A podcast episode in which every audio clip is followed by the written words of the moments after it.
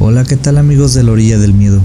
La historia que viene a continuación nos la compartió un amigo muy especial de hace muchos años, quien nos contó una de las experiencias que vivió cuando trabajó en un supermercado muy conocido en la región. Esperamos lo disfruten. Iniciamos, Iniciamos La orilla del miedo, donde tus historias hayan vida, hayan vida.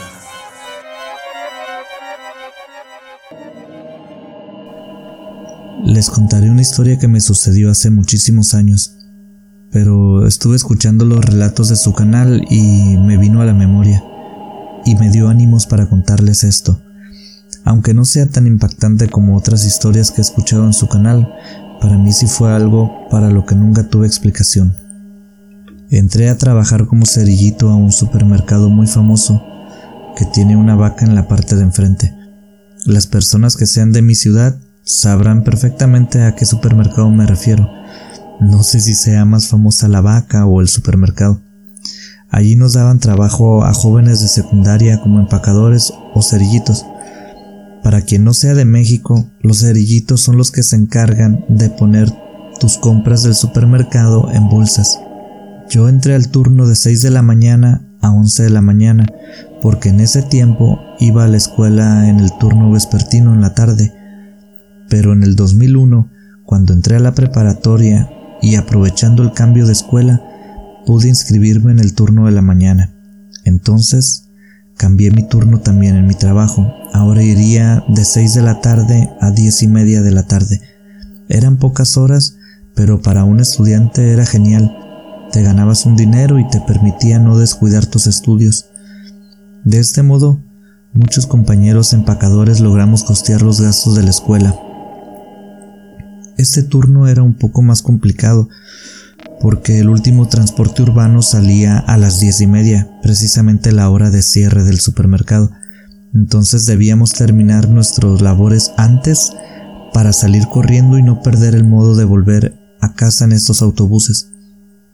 A los empacadores de la tarde nos tocaba, además de embolsar los productos, ir por los carritos al estacionamiento, contar los que no faltara ninguno, además de limpiar la zona de compras, que acá les decimos cajas, no sé en otro país.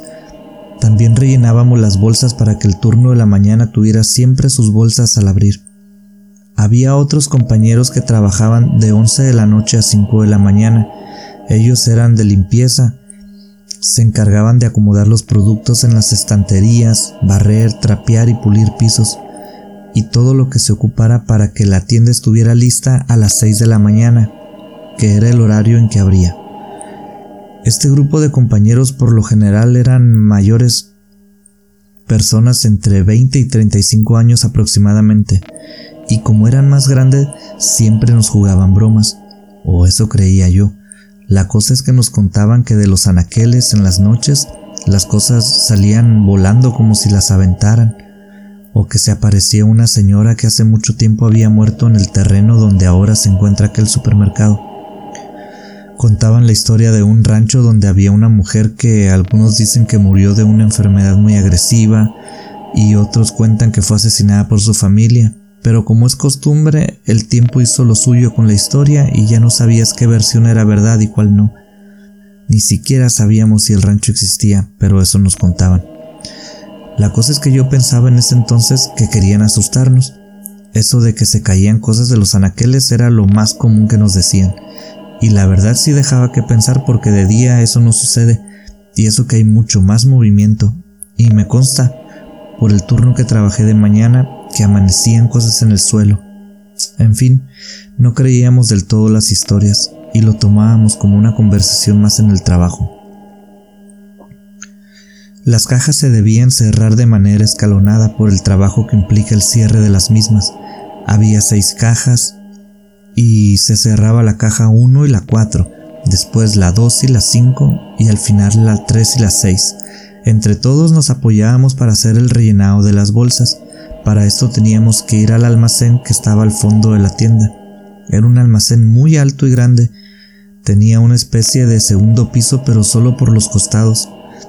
En este segundo piso, el suelo era de madera, al igual que los escalones, y las bolsas estaban en ese segundo piso, hasta el fondo. No las podían poner más lejos sin sacarlas del edificio. Solo estaba alumbrado por un foco y la verdad no se veía mucho. Quizás en el día fuera posible trabajar allí, pero de noche era otra cosa. El foco era de esos de los antiguos, no existía la luz blanca que hoy se usa, era de esa luz amarilla casi lagañosa que se usaba antes en la iluminación, y para el fondo del almacén prácticamente no llegaba nada de luz. Pero yo ya sabía dónde estaban las bolsas, así que me dejé guiar por mis instintos, mi memoria, y aproveché la poca luz que había para seguir caminando. Como estaba algo oscuro, caminé muy lentamente, y por la hora no había ya casi gente allí, así que podía escuchar claramente con cada paso que daba el rechinido de la madera bajo mis pies. Ese sonido tan peculiar de las películas o las casas viejas. Estaba terminando de sacar las últimas bolsas cuando escuché unos pasos en mi espalda y sentí como si hubiera alguien detrás mío. Giré la cabeza rápidamente para ver quién era, pero no había nadie. Después seguí con lo que había ido a hacer y sentí cómo me bufaron en la oreja, como si me soplaran o echaran un aliento, pero violentamente. Salí corriendo rápidamente y considerablemente asustado. Me venía girando para ver si había algo detrás de mí o alguien, por si algo me venía persiguiendo, pero no vi nada. Al bajar la escalera me estaba esperando un vigilante. Supongo que me escuchó correr por aquel piso de madera. Yo creo que me vio la cara de susto que traía porque me preguntó, ¿te espantaron, verdad? Le expliqué lo que me había pasado y me comentó que ya tenían tiempo con esa situación, que ya estaban espantando allá arriba, que él mismo había girado una instrucción para que las bolsas se rellenaran más temprano, pero no lo estaban tomando en cuenta, quizá por ser un simple vigilante. Pero después de esta experiencia, nunca más volví a ese almacén. Gracias por escuchar un relato más de La Orilla del Miedo, un espacio donde tus historias cobran vida y renacen en, cada, emisión. Si tienes alguna historia que contarnos, mándanos un correo a laorilladelmiedo.gmail.com También puedes buscarnos en nuestras redes sociales, en Instagram y Facebook como La Orilla del Miedo. En Twitter, encuéntranos como arroba Orilla del Miedo. Hasta la próxima. Hasta, la próxima.